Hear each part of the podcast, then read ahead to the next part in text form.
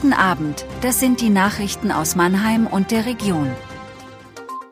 Stadt Mannheim gegen Waldhofstadion Neubau. Einigung im Streit um Kostüme bei Seniorinnen-Tanzabend auf der Buga. Lottogewinner aus Mannheim. Die Mannheimer Stadtverwaltung will am Karl-Benz-Stadion als Spielstätte für den SV Waldhof dauerhaft festhalten. In einer Beschlussvorlage für den Hauptausschuss des Gemeinderats heißt es, die möglichen alternativen Standorte seien ungeeignet. Waldhof-Geschäftsführer Markus Komp wollte dazu am Montag auf Anfrage keine Stellungnahme abgeben. Zwei Standorte kommen eigentlich für einen Stadionneubau in Frage, das Gelände der ehemaligen Spiegelfabrik auf dem Lutzenberg und der Großparkplatz am Maimarktgelände. Bei diesem schließe der benachbarte Flughafen einen Stadionneubau aus Sicherheitsgründen aus, heißt es von der Stadt. Der Lutzenberg komme nicht in Betracht, weil hier auch dringend benötigter Wohnraum entstehen solle. Da sei aus Lärmschutzgründen kein Fußballstadion möglich. Beim Karl-Benz-Stadion kommt ein Gutachten zum Ergebnis, dass sich durch bauliche Veränderungen der Lärm reduzieren ließe. So könnten auch erst nach 22 Uhr endende Ligaspiele dort stattfinden. Nach dem Eklat auf der Mannheimer Bundesgartenschau um Kostüme der Seniorinnen-Tanzgruppe AWO Ballett zeichnet sich eine Einigung ab. AWO-Vorstand Alexander Manz hat vorgeschlagen, dem Auftritt der Gruppe eine gemeinsame Erklärung zu Vielfalt und Offenheit voranzustellen. Außerdem hat er ein persönliches Gespräch mit Buga-Geschäftsführer Michael Schnellbach angeregt.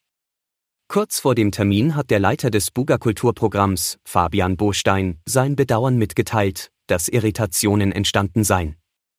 Er will nun eine offene und auf wechselseitigem Verständnis ausgerichtete Diskussion mit Mitgliedern des AWO Balletts führen.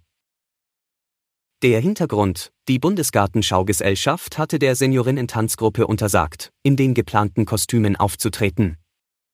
Die Kostüme könnten den Eindruck entstehen lassen, es würden kulturelle und religiöse Stereotype zur Unterhaltung ausgeschlachtet werden, wie es am Freitag zur Begründung hieß. Es handelt sich dabei konkret um sechs Kostüme unter anderem für spanische, mexikanische und indische Tanzeinlagen. Eine Lottospielerin oder ein Lottospieler hat bei der Samstagsziehung am 15. April über 2,5 Millionen Euro gewonnen. Der Glückspilz tippte die Gewinnzahlen 7, 12, 22, 33, 34 und 43 richtig. Lediglich die Superzahl 1 fehlte zum ganz großen Jackpot. Bundesweit gab es nur einen Lotto Sechser, sodass der Gewinn stolze 2.587.859 Euro wert ist, steuerfrei. Die Wahrscheinlichkeit für den Treffer lag bei rund 1 zu 15,5 Millionen. Die Tipperin oder der Tipper aus Mannheim spielte mit einem Mehrwochenschein. Den Kuh landete die Person gleich bei der ersten Ziehung. Wer hinter dem Glückspilz steckt, ist noch nicht bekannt. Der Spielschein wurde anonym in einer Annahmestelle in Mannheim abgegeben. Zum Abruf des Gewinns muss die oder der Glückliche sich jetzt nur noch melden und die gültige Spielquittung einreichen, entweder in einer Lottoannahmestelle in Baden-Württemberg oder direkt in der Stuttgarter Zentrale. Waldhof-Trainer Christian Neithardt hat die häufigen Arztbesuche seines Offensivspielers Adrien Lebeau in Frankreich kritisiert. Er wünscht sich, dass Lebeau sich häufiger von der medizinischen Abteilung des SV Waldhof behandeln lässt. Lebeau ist verletzungsanfällig und hat in dieser Saison nur 14 von 32 möglichen Spielen absolviert.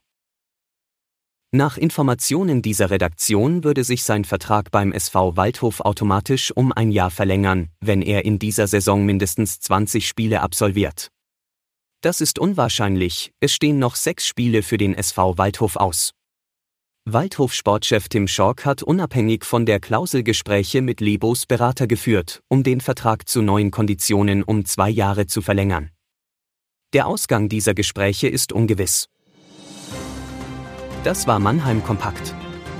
Jeden Montag bis Freitag ab 17.30 Uhr auf allen gängigen Podcast-Plattformen.